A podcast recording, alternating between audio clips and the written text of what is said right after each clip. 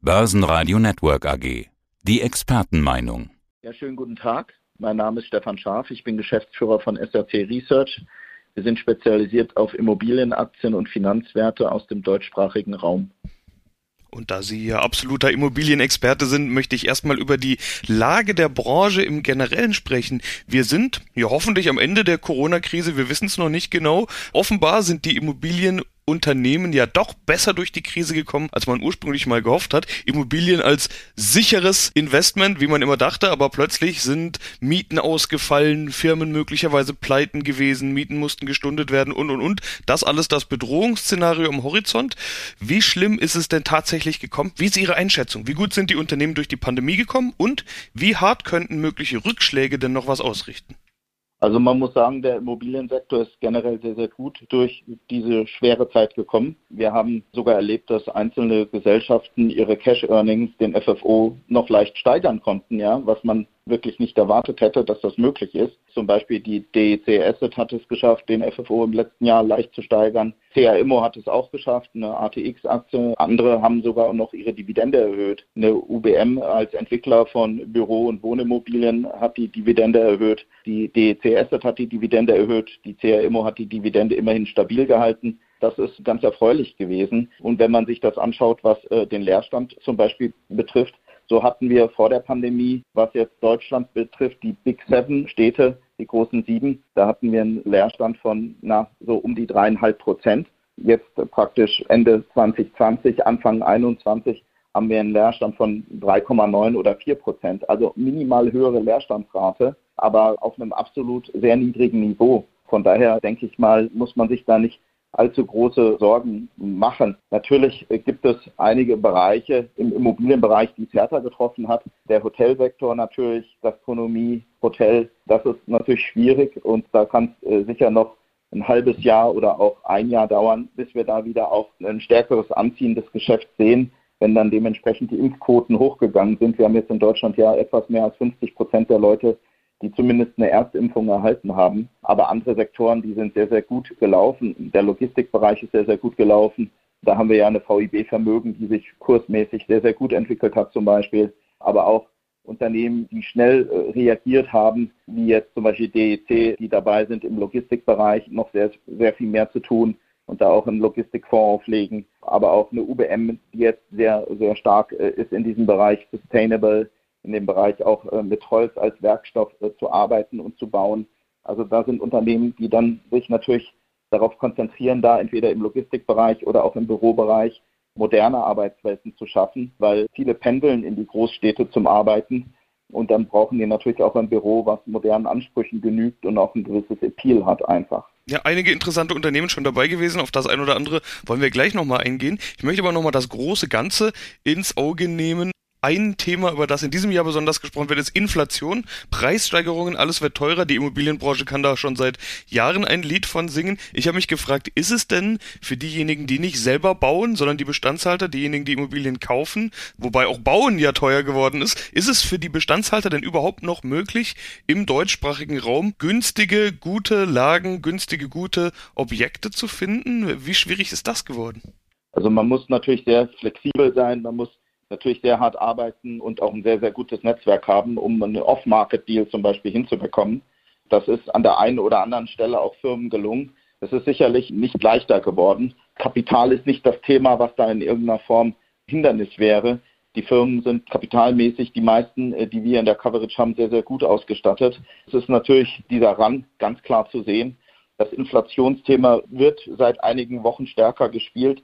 Ich denke auch, das ist ein grundlegendes Thema, was uns stärker begleiten wird jetzt in der zweiten Jahreshälfte und auch in 22, dass natürlich diese inflationären Tendenzen kommen. Mir fällt ein zum Beispiel, dass ein Vermögensverwalter wie Flossbach von Storch gesagt hat, wir haben, was die harten Assets, äh, Vermögenswerte betrifft, Aktien, Edelmetalle oder auch Rohstoffe und andere Dinge, haben wir eine Vermögenspreisinflation von fast 12 Prozent im ersten Quartal gehabt. Das gibt natürlich zu denken und ich glaube, dass der Ran auf Immobilien sowohl im wohnwirtschaftlichen Bereich als auch im gewerblichen Bereich, im Office-Bereich oder im Logistikbereich anhalten wird. Ja, was dann passiert, das wissen wir aus der Vergangenheit, dann gibt's eben Übernahmen. Im Zweifelsfall, wenn man die guten Objekte nicht mehr findet, dann übernimmt man halt den gesamten Konkurrenten. Wir hatten Vonovia und Deutsche Wohnen als die ganz großen Player, die Prominenten quasi, aber wir haben auch in Österreich noch immer diese Geschichte S-Immo, Immofinanz, die immer noch nicht durch ist. Wie ist da die Lage? Müssen wir uns darauf einstellen, dass wir jetzt häufiger irgendwelche Übernahmegeschichten bekommen, so wie es vor einigen Jahren mal war, dass eine Übernahme nach der anderen kam? Ja, also ich denke schon, dass das Thema Übernahmen auch in Zukunft wichtig wird und vielleicht jetzt im Nachgang zu der Pandemie das ganze M&A-Business da im Immobilienbereich noch an Fahrt gewinnen wird. Sie haben S-Immo Immofinanz angesprochen. Da ist ein Preis im Raum, den die Immofinanz für die S-Immo-Aktionäre bietet von 22,25 Euro.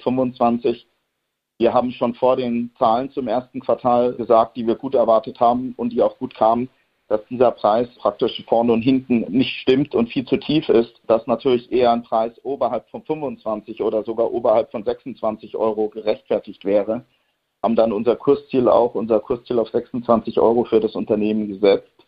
Und das Unternehmen konnte also auch gute Quartalsergebnisse bringen, die es immer verfügt, weil wir auch gerade das Thema Inflation ja angesprochen haben, gerade im Speckgürtel von Berlin über einen Bestand an Flächen von über zwei Millionen Quadratmetern. Man hat das Portfolio auch, was Österreich betrifft, was auch Länder im osteuropäischen Raum betrifft, hat man das Portfolio in den letzten Jahren sehr sinnvoll verstärken können. Man ist gut durchgekommen, was die Cash Earnings betrifft, hat da eine sehr hohe Belegungsrate, kaum Leerstand. Und von daher, äh, der Preis, der da geboten wird von Immofinanz, liegt deutlich 10 Prozent oder noch mehr unter dem inneren Wert. Von daher gibt es eigentlich keinen Grund für die SIMO-Aktionäre so günstig die Aktien abzugeben. Aber das Thema generell, wer könnte wen übernehmen, um eine größere Einheit zu bilden, das Thema wird weiterhin eine starke Bedeutung haben. Ja, Size matters. Ja, Größe zählt im Immobilienbereich, sind gewisse Effizienzgewinne möglich, im wohnwirtschaftlichen erst recht natürlich noch mehr als im gewerblichen Bereich. Deswegen war es natürlich auch irgendwann konsequent und folgerichtig, dass dann vielleicht ein Zusammenschluss erfolgt von Deutsche Wohnen und Vonovia bei diesem Übernahme Poker S Immo Immo Finanz, da gab es ja mal noch einen dritten im Bunde und das war die CA Immo. Die hatten Sie vorhin schon mal angedeutet, dass da die ein oder andere spannende Entwicklung zu sehen war. Äh, wie schätzen Sie die CA Immo gerade ein? Gehen wir auf die doch einfach mal noch ein. Wie ist da die aktuelle Lage aus Ihrer Sicht? Ja, CAMO, der Aktienkurs der CAMO hat sich gut entwickelt in diesem Jahr. Wir denken dennoch, dass die Aktie auch noch etwas Potenzial hat und eigentlich Kurse von 40 Euro oder etwas über 40 Euro gerechtfertigt sind. Das Unternehmen hat einen Cashbestand, der im Bereich von einer Milliarde liegt. Man ist da sehr solide aufgestellt. Man hat eine sehr solide Bilanz, eine starke Eigenkapitalquote, eine niedrige Verschuldung und hat sehr attraktive Projekte, äh, die in den kommenden Jahren fertiggestellt werden. Zum Beispiel das One in Frankfurt, sehr schön Büroturm in sehr zentraler Lage und einige andere Projekte auch in Berlin zum Beispiel. Von daher denke ich, CR ist ein Unternehmen, was sehr gut dasteht und seinerseits auch dann an der Übernahme von einem anderen Unternehmen arbeiten könnte. Entweder von einem Unternehmen, was im Bestandsgeschäft tätig ist oder ein Unternehmen, was auch im Entwicklungsbereich tätig ist. Also von daher, CR hat die Größe, um auch selber zuzuschlagen. Dann wollen wir noch eine der Aktien ansprechen, die schon genannt wurden. DIC Asset. Da gab es interessante Entwicklungen. Sie haben kürzlich eine Studie durchgeführt zu dem Thema. Was ist dann da das Ergebnis? Auf was sind Sie gekommen? Wie schätzen Sie DIC Asset ein? Also bei DIC Asset ist uns aufgefallen, dass in den letzten Wochen verschiedene Analysten ihre Kursziele hochgenommen haben. Wir haben gute Geschäftszahlen erwartet. Dementsprechend haben wir im Januar schon unser Kursziel von 20 auf 22 Euro erhöht auch eingedenk der Tatsache, dass wir eine stabile Dividendenentwicklung erwartet haben. In Summe ist es dann sogar so gekommen, dass die Dividende noch erhöht wurde, was natürlich auch nochmal ähm, ein Zeichen ist für die Stärke des Unternehmens. Im letzten Jahr hat man den FFO um zwei Prozent ausbauen können, trotz äh, der Pandemie. Man möchte jetzt äh, dieses Jahr den FFO nochmal deutlich steigern. Man ist letztes Jahr bei 96,5 Millionen rausgekommen. Dieses Jahr will man beim FFO so zwischen 106 und 110 Millionen Euro liegen. Das halten wir für absolut äh, realistisch. Man hat im Logistikbereich mit RLI Investors ein sehr versiertes Investmenthaus übernommen, was Assets under Management von über 700 Millionen Euro hat, hat dadurch sein gesamte Assets under Management auf über 10 Milliarden Euro steigern können. Man liegt mittlerweile schon bei über 11 Milliarden. Wenn man sich auf die äh, Q1-Zahlen nochmal da ein bisschen stützt, da sind die Fees zum Beispiel im Geschäft mit Fonds, im Fondsgeschäft hochgegangen von 20 auf 24 Millionen. Also das ist ein deutlicher Anstieg. Das EBIT ist um 30 Prozent angestiegen. Also die Aktie macht sehr viel Spaß im Moment und ist noch lange nicht ausgereizt. Sie steht im Moment bei 14 oder 15 Euro. Also hier sollten wir irgendwann, denke ich mal, bis Jahresende oder Anfang nächsten Jahres 20 oder nördlich von 20 Euro landen. Auch jetzt neuerlich vor zwei oder drei Wochen kam eine Meldung, in München konnte man nochmal auch ein, ein Gebäude erwerben, was ins institutionelle Fondsgeschäft reinkommen wird, den Uptown Tower, der sehr langfristig an Telefonica Germany vermietet ist. Das ist ein Deal von fast 600 Millionen Euro. Also muss man sagen, was jetzt den Deal-Newsflow betrifft, auch ist man sehr, sehr gut dabei im Moment. Von daher denke ich, wird auch da eine gute Kursentwicklung möglich sein. Die UBM, die wir auch schon angesprochen hatten, die hat sich ja schon ganz gut entwickelt, aber bei der ist eigentlich das Interessante, die hat sich komplett gewandelt im vergangenen Jahr als Hotelprojektierer. Sie hatten schon gesagt, das Hotelgeschäft war jetzt nicht gerade das Aussichtsreiche. Dann haben die an allen Ecken und Enden die Stellschrauben gedreht, sich komplett verändert. Die Aktie ist auch gut gelaufen. Wie ist Ihre aktuelle Einschätzung zur UBM? Bei UBM ist es so, man hat jetzt ein gutes erstes Quartal gemacht. Ja. Man konnte die Produktionsleistung um fast 4% ausbauen. Man konnte dann nochmal im Mai, praktisch schon dann im zweiten Quartal, einen ESG-Bond auflegen. Das heißt, nochmal den Schwerpunkt stark legen, auch auf der Finanzierungsseite, auf das Thema Nachhaltigkeit, auf Green Investments und hat hier einen Bond aufgelegt mit 150 Millionen Size. Wollte erst etwas weniger machen, aber die Nachfrage des Marktes war sehr, sehr stark nach dem Produkt und hat hier einen Coupon von nur 3,125 Prozent ausgeben müssen für so ein Produkt. Jetzt kam noch mal auch eine Hybridanleihe, die man am Markt platzieren konnte. Also im Moment, auch was die Finanzierungsseite betrifft, ist man sehr, sehr gut dabei. Was das Produktportfolio betrifft, ist richtig. UBM hat sehr attraktive Hotels gebaut und hatte da auch natürlich ein Standbein in der Vergangenheit sehr stark. Das lässt man jetzt etwas mehr natürlich ruhen, einfach weil das Hotelentwicklungsgeschäft jetzt nicht ganz vorne steht aufgrund der Pandemie. Man hat aber zum Beispiel jetzt im Januar in München zugeschlagen, das Willy Bogner Firmenareal erworben, ja, wo in zwei oder drei Jahren der Bau losgeht von zahlreichen Wohnungen, die man dann verkaufen kann. Und über den Wohnungsmarkt München braucht man, glaube ich, nicht viel zu sagen. Man hat schon vor den Anleihen per Ende März einen Cashbestand noch von über 250 Millionen gehabt.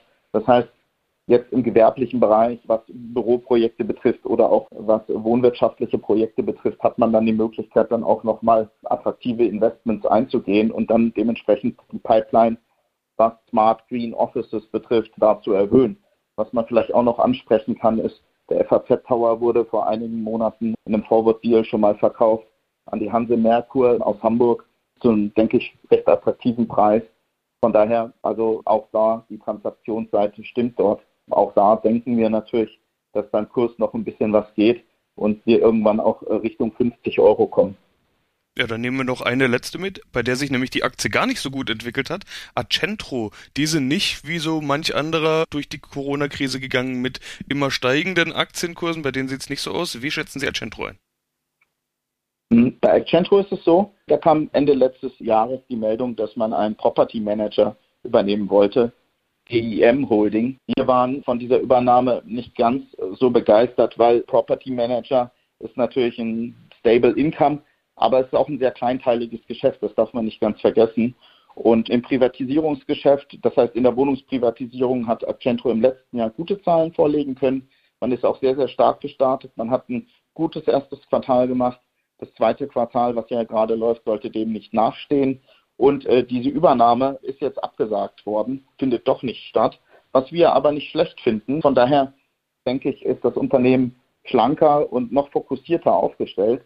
Im Moment ist die Aktie zwar unter 10 Euro, das ist richtig, tritt im Moment so ein bisschen auf der Stelle, aber mit einem guten Q1-Ergebnis, was erzielt wurde, und auch mit einem guten Halbjahresergebnis, wovon wir sehr stark ausgehen, sollte sich im Aktienkurs da was tun. Wir haben die Aktie nach Vorlage des Geschäftsberichts hochgenommen von 8,50 Euro auf 11,50 Euro, also deutlich, zumal halt die Übernahme von Sim Holding nicht stattfindet. Wir denken also, die Gesellschaft hat ein gutes Jahr vor sich. Man hat eine Guidance gegeben, was das EBIT betrifft. Da sagt man 45 bis 50 Millionen möchte man im EBIT dieses Jahr schaffen. Wir denken, es werden eher 54 Millionen. und denken, dass das noch nicht mal eine besonders aggressive Schätzung ist. Von daher sollte sich da einiges auch noch im Kurs tun. Und gerade was das Thema wohnwirtschaftliche Investments betrifft, ist es natürlich so, dass Accentro da in einem Marktumfeld tätig ist, was im Moment absolut gesucht und gefragt ist. Weil Wohnungsprivatisierung, der Kauf von Eigenheimen für Selbstnutzer oder auch Kapitalanleger, das ist ein Thema, was im Zuge der ganzen Inflationsdiskussion natürlich sehr, sehr gut läuft. Also von daher sollte die Accentro eigentlich deutlich zweistellig notieren.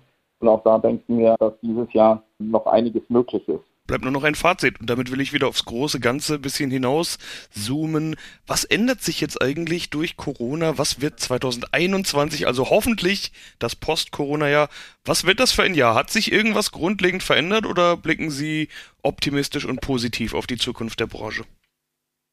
Also ich blicke äh, grundsätzlich sehr, sehr positiv auf die Zukunft der Immobilienmärkte in Deutschland oder auch in Österreich. Wir haben natürlich im Hotelbereich eine schwere Zeit. Das ist der Bereich, den es wirklich getroffen hat. Was den Bereich Bürovermietung betrifft, hatten wir eigentlich äh, kaum einen Anstieg der Leerstände. Wir haben natürlich, was neue Entwicklungen betrifft, äh, ganz stark das Thema Nachhaltigkeit drin. Ja, auch gewisse Zertifizierung, Goldzertifizierung, was Nachhaltigkeit, Energieeffizienz, grüne Standards betrifft, äh, die sind einzuhalten.